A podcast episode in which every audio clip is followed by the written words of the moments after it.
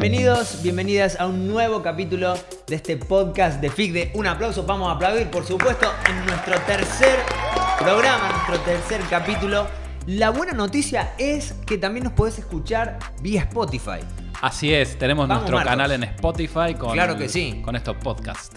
Nos buscas como Instituto FICDE también y ahí vas a encontrar el podcast de FICDE, ¿sí? Bienvenido, bienvenida, qué lindo es tenerte acá de nuevo en esta mesa. Hoy tenemos invitado súper especial, ya lo vamos a invitar, está con nosotros Gabriel Acevedo, pero quédate acá, no te mueves. Por favor, te pido. Bienvenido, bienvenida. Quiero darte la bienvenida a vos, Marcos. ¿Cómo estás? ¿Cómo pasaste estos días? Bien, bien, muy bien. Acá en Córdoba, viste, cada vez con casos más cercanos de, de COVID que nos tenemos ¿Qué que está seguir pasando cuidando. con el COVID? Eh, tendríamos que tener en algún capítulo, hablar como, eh, no sé, algunas estrategias para no contagiarse, además de las que conocemos, ¿viste? Que venga alguien y nos diga, che, bueno, no sé, eh, dos barbijos, cambiarlo cada cinco días, no sé, porque cada vez se va acercando la brecha, ¿viste? Ya ahora es el primo, ya ahora es el amigo eh, que, que nos juntamos hace dos semanas, que cada vez es más cerca decimos, ¿nos pasará a nosotros? Sí, lo bueno es que tenemos contacto con gente del COE, hay alum- nuestros alumnos están practicando ahí en el COE, o sea, eso lo podemos ver de gestionar para Podríamos gestionar algo, podemos ¿no? Tener una persona del COE acá, por ejemplo. Totalmente, sí, sí. Claro que sí, vamos todavía. Acordate que podés seguirnos a través de las redes sociales. En Instagram nos encontrás como arroba Instituto FICDE. eh, en YouTube, claro, por supuesto, Instituto FICDE. Y también tenemos la web, que ahí tenés toda la data acerca de todas las carreras y demás. En, eh, lo encontrás como ficde.org, ¿sí? Vamos a entrar en el tema del día de hoy con el invitado que tenemos. Ahora sí, le damos un fuerte aplauso a Gabriel Acevedo que está con nosotros. Bueno, buenas tardes. ¿Cómo va? Un gusto estar aquí invitado en esta ocasión. Qué seriedad. Es parte de la casa, Gaby. Hay que decir, hay que decir el detrás de cámara porque Gabriel está acá con toda una seriedad, es profesor en la diplomatura de marketing digital de acá del Instituto FICDE. Y también la diplomatura en marketing en redes sociales. Exactamente. Entonces, eh, tiene como dos perfiles, ¿o no? Capaz que vos sabés decirlo un poquito más. El- Es, es el profesor, pero también un amigo de la casa. Sí, también es parte de la casa y alguien a quien apreciamos un montón, él lo sabe personalmente. Así que va a ser una charla, una charla Como entre todos los casa. días. Sí, como, como de todos los días. Los últimos episodios hablamos con una bombero al- alumna, la, la- Hermoso. la otra vez con el, co- en el marco del Congreso del Coaching con eh, Álvaro Merino. Álvaro Merino desde España y hoy vamos a tener a otro profe y amigo de la casa, así que creo que está, está buenísimo. Increíble. Gaby, ¿cómo estás? Bien, bien, muy bien. Realmente acá también cuidándonos con el tema del coronavirus, Totalmente. pero seguimos trabajando full. Estamos en un rubro que ha crecido mucho, así que es nu- nuestro momento para ahí, este, esto que está pasando para nosotros. Sí, es buenísimo lo que dice, porque en el último tiempo eh, empezó la pandemia. Yo me acuerdo, ¿vieron el 11 de septiembre? 11 Casi de 11 de septiembre de 2001. Todos se acuerdan generalmente de dónde están, por lo menos lo que tenemos la edad para acordarnos qué estábamos Sí, haciendo en ese hay momento. alguno del otro lado que no, pero Bueno, sí. no- no hay problema. Nosotros sí. sí. pongamos- pongamos- yo, te, yo te sigo, dale. Pongámosle que sí. Pero no sé, yo me acuerdo el momento exacto también, el lugar donde estaba cuando se anunció la cuarentena. Cuando se anunció que nos. Es como esos momentos épicos. Y a partir de ese momento. Eh, cambiaron un montón de cosas y siguen cambiando un montón de cosas. Negocios tuvieron que cerrar sus puertas eh, de sus locales, pero también tuvieron que abrirse a nuevas oportunidades que hay en distintos rubros. Y creo que estaría buenísimo que podamos charlar así, distendido como hasta ahora, de cómo aprovechar esas puertas, qué cambió durante la pandemia, cómo volcar un negocio, no, no el cómo, el detalle, pero la necesidad esta que tenemos de volcar un negocio eh, o una vidriera que hoy está cerrada o con poca gente transitando, cómo hacerla en otros medios. Me parece que puede ser muy interesante la charla por ese lado. Te lo dijimos la semana pasada, no, la anterior, creo, hace dos semanas, cada dos semanas está nuestro capítulo.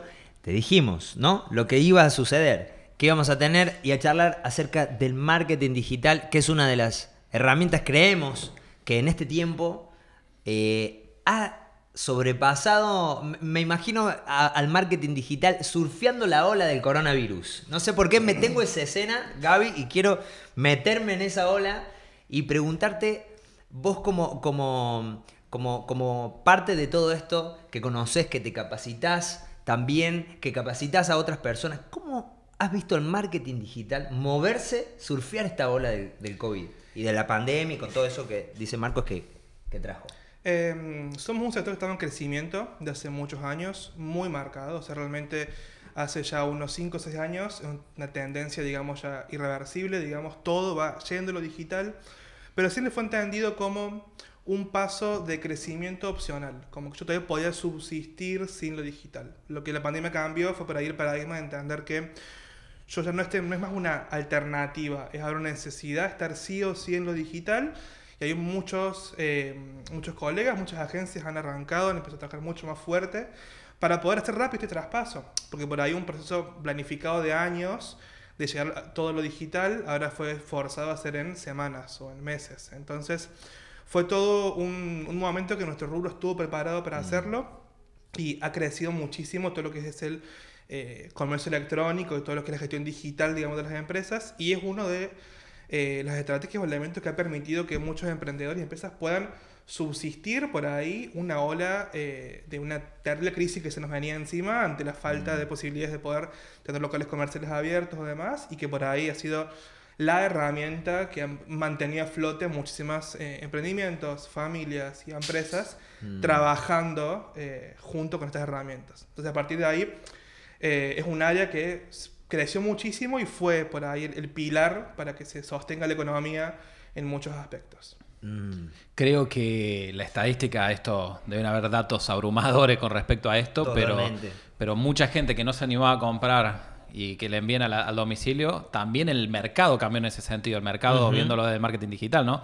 Me imagino la gente que antes no compraba por internet, ahora animándose, o ahora solo con un eh, comercios que ni siquiera sabían o que estaban, se resistían por ahí hasta estar en, en- en redes, eh, dejó de ser, como decías vos, me parece muy bueno este punto, dejó de ser una opción. Habían algunos que lo veían como una opción o que cada tanto subían un posteo a una red social y nada más. Ahora pasó a ser obligación. La opción, la opción 1. La número el uno. plan A. El plan A en este contexto. Entonces Sí. mi pregunta es, esto que fue creciendo, se- la nueva normalidad, supongamos, que venga pronto de nuevo todos a la calle, eh, ¿esto se sostiene o fue una, una moda? Como algunos clubes de fútbol, no voy a decirlo acá para no ofender a, a ningún cordobés. Yo Fue sé una- fue hincha, moda. Marcos. Yo sé de quién sos casi, no lo, casi, eso. casi, casi lo digo, pero, ahí, pero ahí, ¿eh? no. Bueno, hay clubes de fútbol que fueron moda, eh, pero ¿esto es una moda o llegó para quedarse estos cambios? Yo creo que no solamente no es una moda y que es realmente una realidad, sino que también es el futuro de la mayor parte de la economía hoy en día. Charlaban hace un mes más o menos en un evento, eh, uno de los eh, referentes de CASE, que es la Cámara de Comercio Electrónico, y él comentaba que por ahí el crecimiento en otros años era más en indumentaria, tecnología, como que la gente compraba cosas que iban de la mano de formas de consumo distintas, pero que en este 2020 empezaron a comprar productos de primera necesidad, que las compras del súper ya las haces online, que ya las compras de farmacia las haces online. Entonces, eh, hay un par de indicadores de- del crecimiento, digamos, de este sector. Uno es justamente esa, la comodidad de poder comprar, de comprar todo online y darse cuenta, digamos, que es eh, un método mucho más cómodo, que tiene facilidades de pago, y junto a eso, el contexto pandemia es que es más seguro. Es más seguro comprar online que ir a un local, que estar con más gente reunida en un lugar, lugar cerrado. Entonces, todo eso ha ido sumando por ahí eh, un, un contexto, una coyuntura en el cual se va a sostener en el tiempo y va a seguir creciendo. Hay que ver después, bueno, con el fin de la pandemia, digamos, cómo es para ahí el retorno del comercio físico. Pero yo creo que ya muchos le han agarrado un poco el gustito a lo digital porque entienden que es una forma de trabajar y de poder llegar a clientes que quizás de esta forma no llegó nunca, digamos. Mm. Si yo, como local de Córdoba, puedo darme cuenta que puedo vender no solamente en la ciudad, a la gente que vive a 10 cuadras alrededor, sino a toda la ciudad o a ciudades cercanas, con envío, con logística, hay mucho en Argentina disponible actualmente. No hay mucho motivo porque yo quiero volver a ser chiquito si ya probé que puedo ser grande y me fue bien. Creo que eh, te escucho hablar y, y la cabeza me va, me va recordando cada noticia, eh, cuánto, cuánto hemos visto en las noticias los locales que se cierran, eh, o hemos caminado, hemos tenido la oportunidad de caminar por la peatonal de Córdoba, por ejemplo, y ver carteles se alquila, se alquila, se alquila. Y tengo, se me viene a la memoria, una tía mía que tenía su negocio de venta de ropa de bebés. Y era su fuerte, su local, ¿no es cierto? Y en esta pandemia también le, pasó esto, ¿no? Eh, esta mala suerte de tener que cerrar, pero creció muchísimo la venta online, ¿no es cierto? Y me encantó esto que dijiste Antes, uno prefería ir al local, entrar, ver, elegir, probarse, pasar tiempo ahí, pagar, ¿no es cierto? Y hoy realmente acabas de decir algo que es clave. Hoy hay mucho menos riesgo en comprar online que en comprar si vas eh, a la tienda, ¿no? Físicamente. Y a lo que voy es, es esto.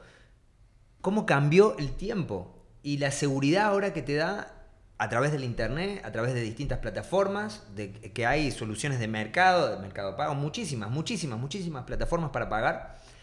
Y uno dice, es mucho más seguro. Y hoy se anima uno a ingresar los datos de la tarjeta o de lo que sea y lo hace. el que está del otro lado, creo también que ha cambiado un poco, ¿no? Porque vos, vos que sabes del tema, mi pregunta es esta. Las personas que antes, por ejemplo, se manejaban también con, esta, con este método que vos estás hablando, ¿no? De todo lo digital. Eh, decidieron también como en este tiempo hacer más hincapié y ser más profesionales en esa venta digital? Porque conocemos todo. Hace cinco años atrás también podíamos comprar de esta manera, movernos a través de esta manera, pero la gente no elegía como primera opción esta. Entonces, ¿qué hizo la gente en este momento que se venía manejando con esto?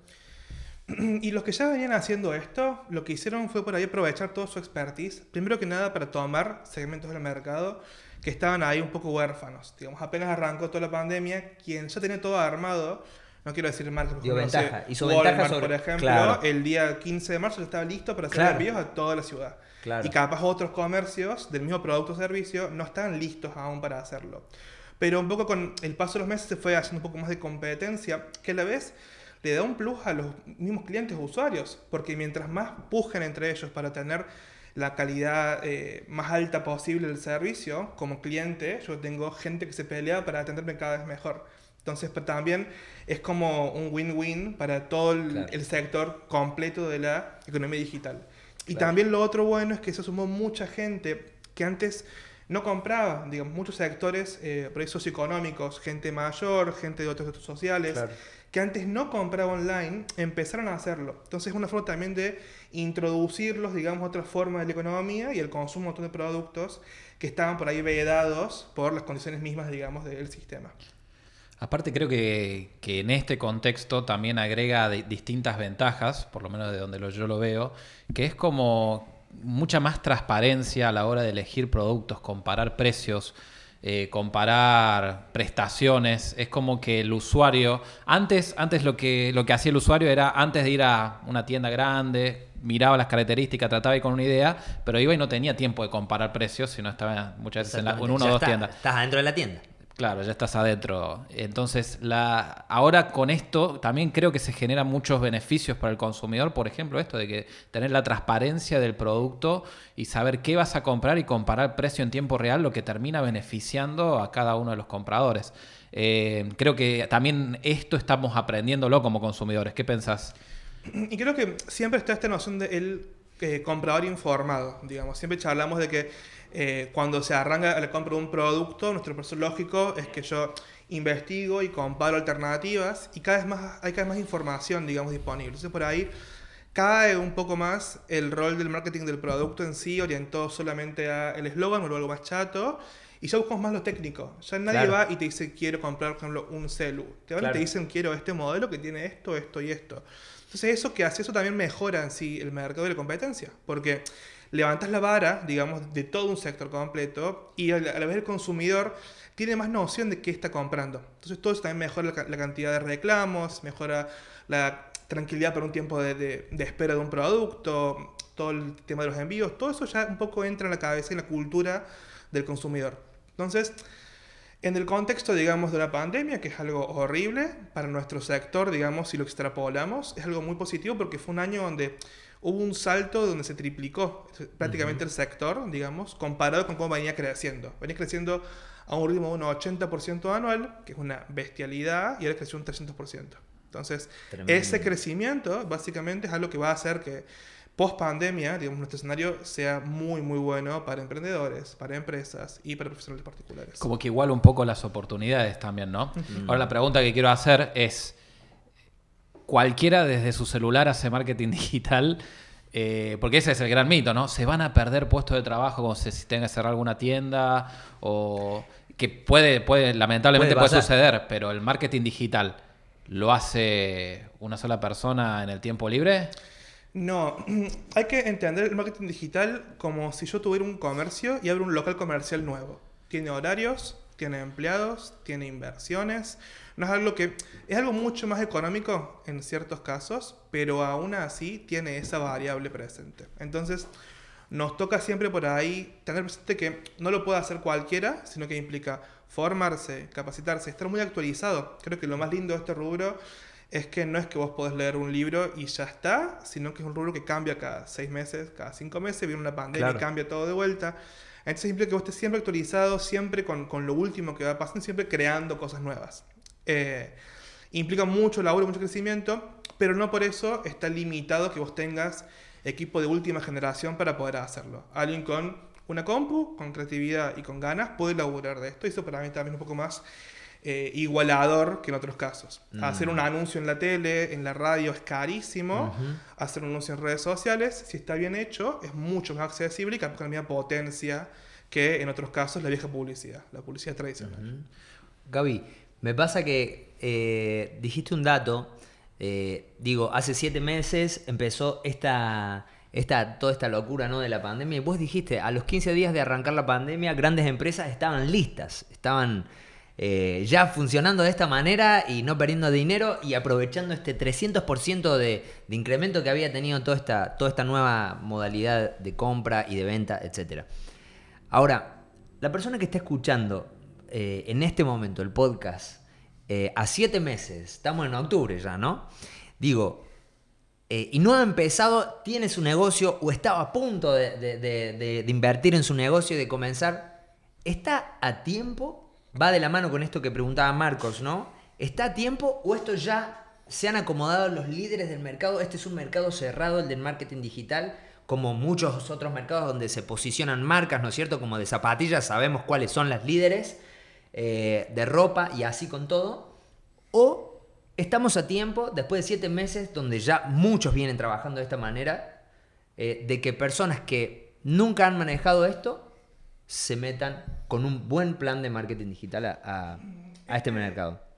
Eh, bueno, por ahí, algo bueno de, de este rubro es que no hay liderazgos muy marcados, no es como Mm. un... eh, no es como la competencia tal tradicional, no quiero Claro. ser muy técnico, pero no es como que hay dos marcas que toman todo el mercado, sino que acá está todo pensado para que uno, eh, siendo emprendedor, pueda entrar y pueda competir, te voy a decir de igual a igual contra una marca en- enorme. Ah, totalmente, Pero que pueda tomar un nicho de ese mercado y que pueda por ahí pujarle, digamos, en cierto sector. Entonces, como que hay mucho margen para que los peces chicos, por así decirlo, Claro. puedan sacarle un poco de la comida de la boca al pez grande, digamos, y agarrar todos esos clientes. Em, de hecho, digamos, hay muchos que han arrancado a emprender, a hacer cosas propias, por ahí que por el contexto no por hacer su trabajo tradicionalmente, entonces tienen un poco más de tiempo o quieren invertir en algo nuevo y han arrancado eh, ellos mismos con sus redes, formándose y les muy bien, han crecido mucho porque han encontrado por ahí es, ese nicho, ese sector del mercado, está justamente el cliente que los busca a ellos. La gran ventaja de este rubro eh, es que una empresa muy grande tiene como punto de que no puede ver tan en detalle cada tipo de cliente en particular. Pero Claro. yo como emprendedor, como esa chica, sí puedo hacerlo. Entonces puedo ir al nicho bien específico y encontrarlos a ellos y posicionarme mejor capaz que una multimega archiempresa. Entonces eso también es otra ventaja de ese sector respecto a otros que son un poco más concentrados y más cerrados.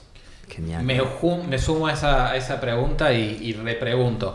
En la Diplo de, de redes sociales debes tener un montón de estos casos eh, de marketing digital. No sé si te animás a, a contarnos alguno de algún, de algún alumno, alumna que en este tiempo haya, no sé, creado su agencia de marketing digital o se haya animado a tomar este curso para alargar su emprendimiento. ¿Te- ¿Se te cruzan algunos? Sí, un, un montón. Eh, por ahí lo pasan todos los días muchísimos alumnos eh, y por ahí lo que tratamos siempre es crear como una red de seguir en, todos en contacto. Digamos, como logramos mucho con la idea de que es un conocimiento que se construye entre todos y que hay, todos tienen algo para aportar de su sector. Eso por ahí siempre yo les sigo la pista de por dónde van. Eh, al tiro algunos nombres. Eh, Nati, que es una egresada de la Diplo de redes, tiene su agencia de marketing ahora digital, se llama Ninja laburan súper bien, la una forma súper completa, tiene un montón de clientes, han crecido muchísimo. Alumnos actuales tenemos gente que no se hace pizza para celíacos, caso de Crest Food, por ejemplo, gente que vende indumentaria, gente que vende accesorios. Eh, y ellos han crecido mucho. Y lo que está muy bueno también, que es muy lindo, que semana a semana dicen, che, profe, esta semana eh, hice tal cosa que vos habías recomendado la semana pasada y anduvo bien y funcionó y a la gente le gustó esto o esto otro. Me acuerdo el caso de Itati que nos el fin de pasado, que ella en su emprendimiento, que vende accesorios si no me equivoco, comenzó a dar un regalito como un extra con cada compra. Entonces, eh, que es lo que sugeríamos de mejorar la experiencia del cliente y cómo hacía para que el cliente sienta que recibe un poquito más de lo que está pagando.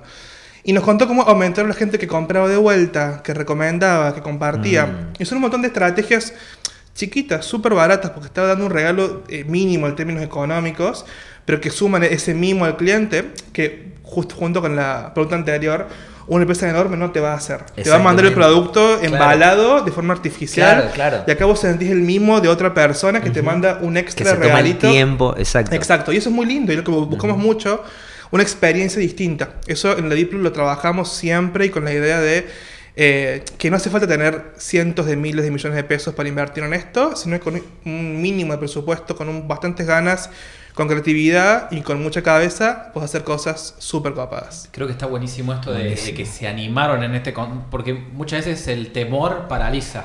Y Sí. si algo que ha caracterizado este año es que de distintos sectores se ha fomentado el temor. Entonces, es decir, gente que se haya animado a dar un paso más hacia adelante y no solo no quedarse, che, tengo que hacer algo, sino formarse, capacitarse, eso, eso es lo que hace un poquitito de la comunidad FIGDE y lo que queremos también transmitir a través de este, de este espacio. Que hay un montón de historias, creo que está, estaría buenísimo poner acá abajo estos, Sí, estos links de, sí, por ejemplo, lo que totalmente. Sí, sí, mencionaste ahora, lo que se me Totalmente. fueron ahora por la cabeza, pero ir tirando algunos de algunos alumnos, porque eh, es así. Si hay alguien que viendo este podcast se está haciendo un poquito de noche ya y tiene ganas de una pizza y tiene algún familiar celíaco, que escriba. Es Eh, buenísimo. Construir comunidad entre todos y el aprendizaje este que se construye y que es tan dinámico. Y, con, y ahí va mi, mi siguiente pregunta. Pero un- eh, esto de la comunidad, animarnos a vivirlo Mm. así y a ser parte de, de esto y animarse a, a formarse, capacitarse en estas cuestiones que son súper claves en este contexto.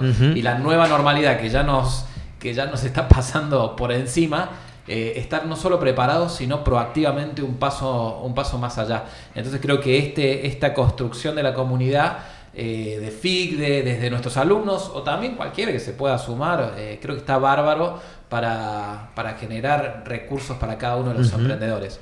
Y quiero hacer un- una preguntita.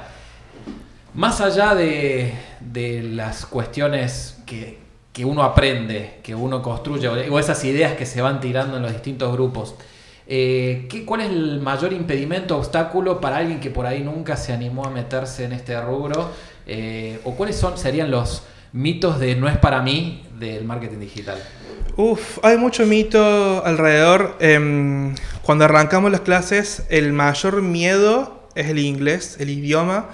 Em, Siempre es- está el sentimiento de que no, yo no sé inglés, yo no entiendo nada de esto que pasa, o yo no sé, no sé matemática, me han dicho, o yo no sé vender cosas. Y trabajamos mucho con la idea de que no hay un conocimiento tipo enciclopédico de tenés que saber esto sí o sí, sino que todos tienen algo para ir aportando y que a la vez ya en nuestro idioma, en nuestra región, hay cada tanta gente que genera conocimiento que no hay que irse a leer un libro en inglés como hace varios años, para que vos digas, bueno, yo sé de esto o sé lo último de esto. Ese es uno de los grandes mitos.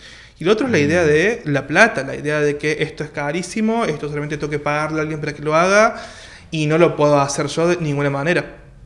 Justo otro caso también, esta idea de la comunidad y demás.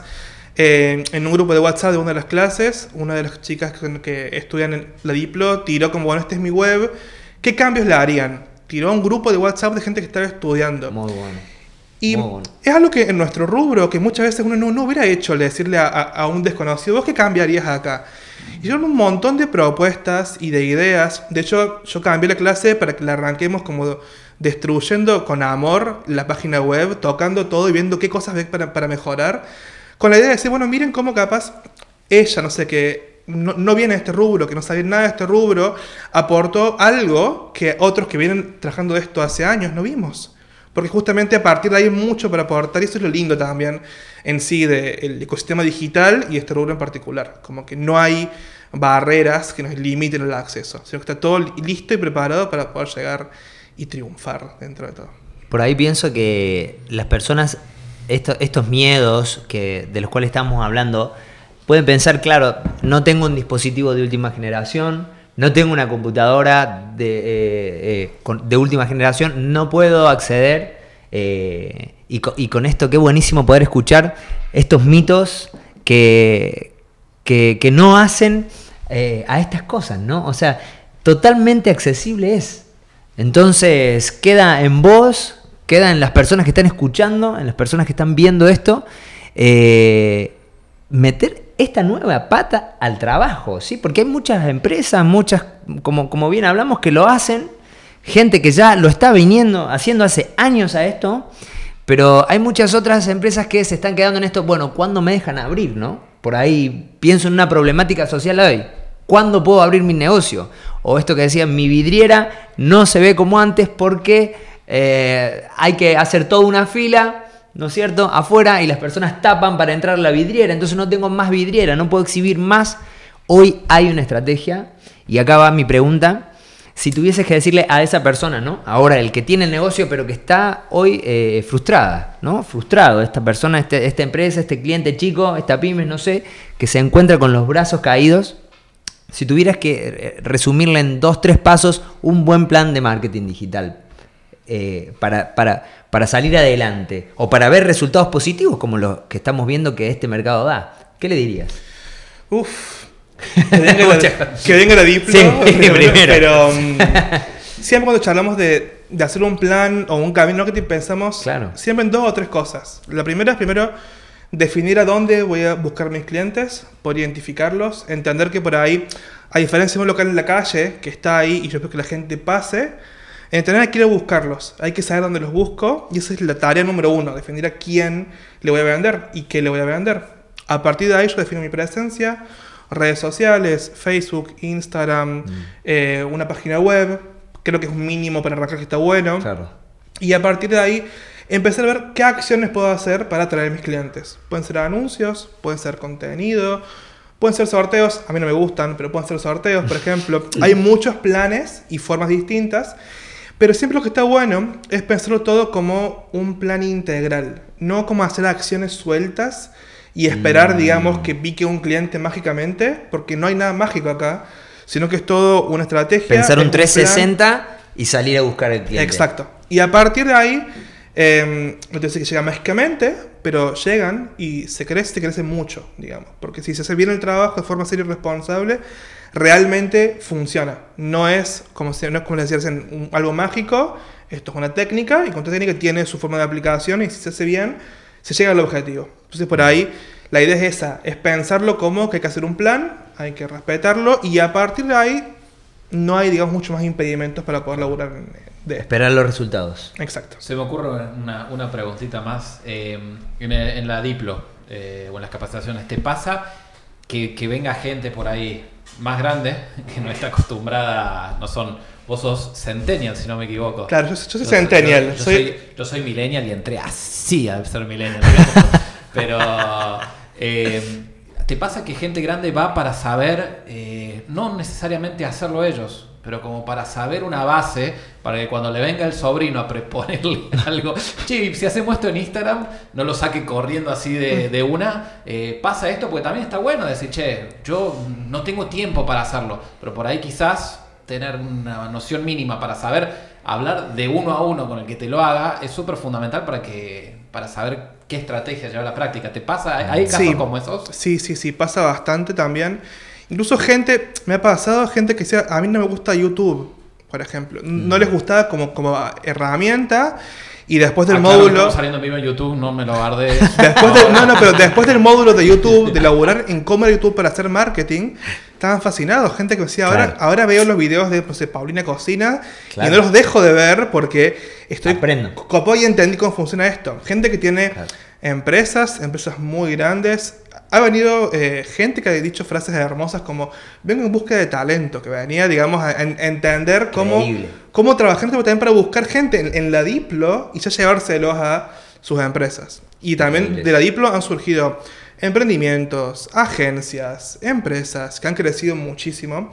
Y todo eso está bueno porque no es solamente para trabajar de esto, también es un idioma que hay que manejar sí o sí ya como, como emprendedor. No hay que saber con exactitud qué es el CTR o el CPC para, para tener un, un nuevo empleado de esto, para tener una agencia de esto, pues entender qué es un plan y cómo lo hace, porque si no estamos un poco ciegas. Como cuando quiero abrir un local y debo saber qué implica abrir un local para poder tener redes sociales y poder trabajar de esto, debo saber un poco lo básico y tener como ese, esos principios fundamentales para... Nada. O sea, Gaby, vos estás proponiendo y estás diciendo esto que hoy por hoy, en el 2020, para abrir un negocio, o ya sea digital, físico, lo que sea, el marketing digital tiene que estar ahí, Creo que es una herramienta de sí o sí. alfabetización prácticamente. O sea, Tremendo. tenés que saber esto sí o sí Increíble. para entrar al mundo digital. Hace unos años planteamos saber usar la compu, saber entrar a internet, saber eh, hacer un trámite básico en la compu como, bueno, un, un objetivo de lo digital. Hoy, como empresario y como emprendedor, debes saber necesariamente de estas cosas. Debes entender cuáles son los principios que regulan y que funcionan detrás de esto. Porque si no, realmente Estás se, limitando tu se labor. viene un mundo muy complicado para vos como Mm. empresario si no le abres la puerta a lo digital y abres también tu mente a lo digital, porque esto es una forma nueva de entender eh, la economía casi al 100%. Sí, eso es el punto desde el que largamos. Largamos diciendo, ya dejó de ser una alternativa. Cuando empezamos con la Diplo, me acuerdo, empezamos hace muchos años atrás, cuando era una, todavía una alternativa. Hoy ya, digamos, no, no lo es. Lamentamos informar. Y quiero, no sé, yo propongo lo siguiente. Quiero dar un aplauso a todos estos emprendedores que se han animado a, en medio del contexto, capacitarse, formarse. Porque tenés dos actitudes. Ante la crisis tenés dos actitudes. O te paralizás o surfías la ola, como decíamos al principio. Entonces Totalmente. creo que hay un montón de casos que a pesar de que las cosas no han sido fáciles y hasta en esta última semana en el rubro digital ah, hay, hay distintos impedimentos, han habido impuestos nuevos, pero siempre hay que tener la flexibilidad para, para acomodarse y meterle actitud positiva, capacitarse y meterle para adelante. Que para adelante es lo único que podemos manejar. El pasado ya quedó atrás, el presente ya se nos está yendo y hay que meterle con pilas para adelante. Así es.